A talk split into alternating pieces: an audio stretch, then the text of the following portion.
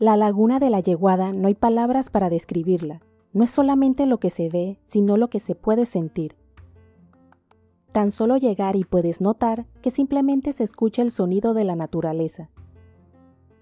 El clima es agradable, ni frío ni calor, para poder estar sin necesidad de un abrigo y tampoco sudar. Lo que permite estar cómodos, sin ruido para poder escuchar el viento y los animales. Existe un área donde luego de obtener los permisos hasta se puede acampar. Como es un área protegida, debemos cuidarla aún más y no ensuciar o afectar la naturaleza. No tuve la oportunidad de pasar la noche, pero sí pude observar pequeños cuartos que se encontraban a cierta altura del suelo. Y también nos informaron que se podían instalar tiendas de campaña siempre que no afectaran el área protegida. Se siente una tranquilidad que no hay palabras para explicarlo entre la brisa moviendo los árboles y el sonido de la cascada cercana. El sonido me intrigaba, porque no podía creer que tan cerca existiera una cascada. Al preguntar nos indicaron que estaba bastante cerca, además es bastante accesible para poder apreciarla. Ese día estaba lloviendo, lo que no ayudó mucho para apreciarla mejor. Aunque creo que, para ver la fuerza del agua en todo su esplendor, era la mejor época del año. De pronto en verano es más cómodo llegar, pero no creo que se vea tan hermosa la caída de agua.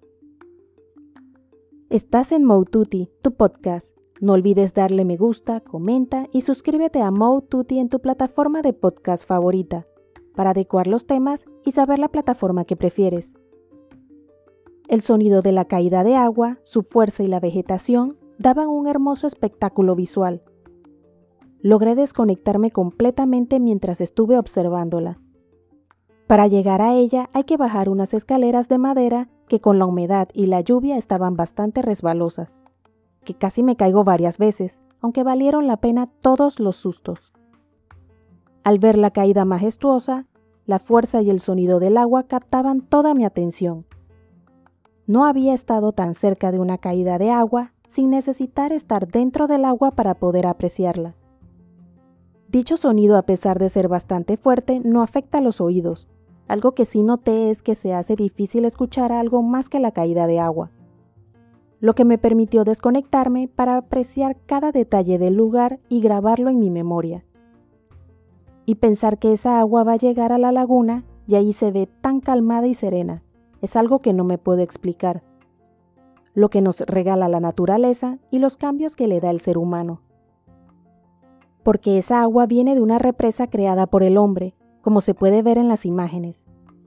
Aunque la naturaleza, a pesar de ser afectada, crea sus nuevos recorridos que nos regalan hermosos paisajes. Es una represa, en mi opinión, no muy grande, o por lo menos donde lo recorrí que encontramos acceso. El paisaje que nos esperaba al final del recorrido era más tranquilo pero también hermoso. Antes de la represa, el agua pasa entre unas rocas, dando la impresión de una pequeñita caída de agua. Porque no es la altura, sino el paso entre las rocas lo que da esa impresión. En otra parte del lago, como en una especie de salida, hay una pequeña caída de agua. Si no te acercas, no te das cuenta desde el auto porque el agua llega bastante tranquila a la orilla de la carretera. No llegué a bañarme, realmente ni pregunté si se podía porque soy friolenta y el clima estaba bastante fresco. Creo que es un lugar para visitar, pero no para bañarse porque nadie estaba ni con la intención de hacerlo. Me parece que no es un área adecuada para bañarse por la fuerza con la que el agua recorre el lugar, pero apreciar su belleza, tranquilidad y desconectarse hacen de la experiencia algo inolvidable.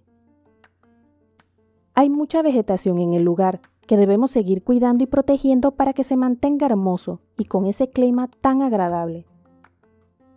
Adicional, le da ese aire de paz y tranquilidad que se logra al estar apartado de la carretera. El lugar pertenece a la Reserva Forestal La Yeguada, que era un cráter volcánico convertido en laguna. El agua da soporte a la hidroeléctrica La Yeguada, por eso apreciamos la pequeña represa creada por el hombre. Originalmente la laguna era mucho más pequeña, hasta que decidieron aumentar su tamaño.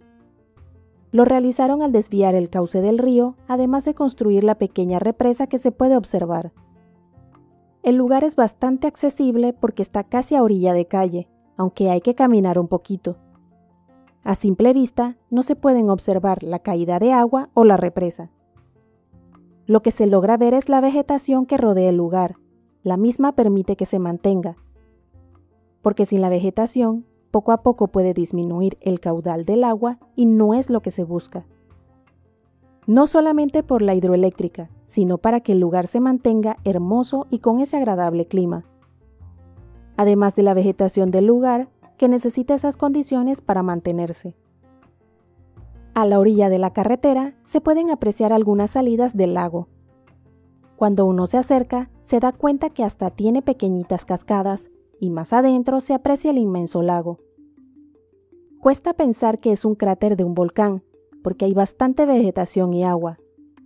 Claro que cuando explican que fue aumentando su tamaño por la intervención del hombre, es más sencillo creerlo.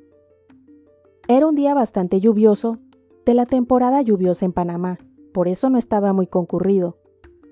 Aunque me gustó porque se podía disfrutar sin problema y tomar todas las fotos sin tener que preocuparme porque alguien saliera en ellas.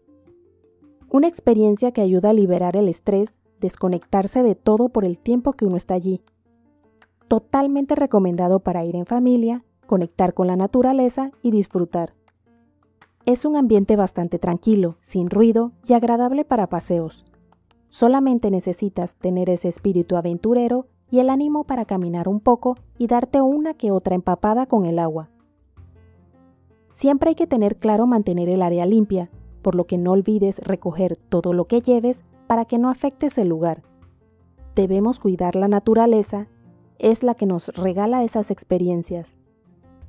¿Has visitado la laguna de la Yeguada o alguna otra que antes era un cráter volcánico? Anímate a contar en los comentarios tu experiencia o algún otro lugar para visitar. Recuerda suscribirte a mi podcast Mode Tutti en la plataforma de tu preferencia. Indica que te gusta y deja tus comentarios dentro de la cordialidad para poder adecuar los temas y saber la plataforma que prefieres.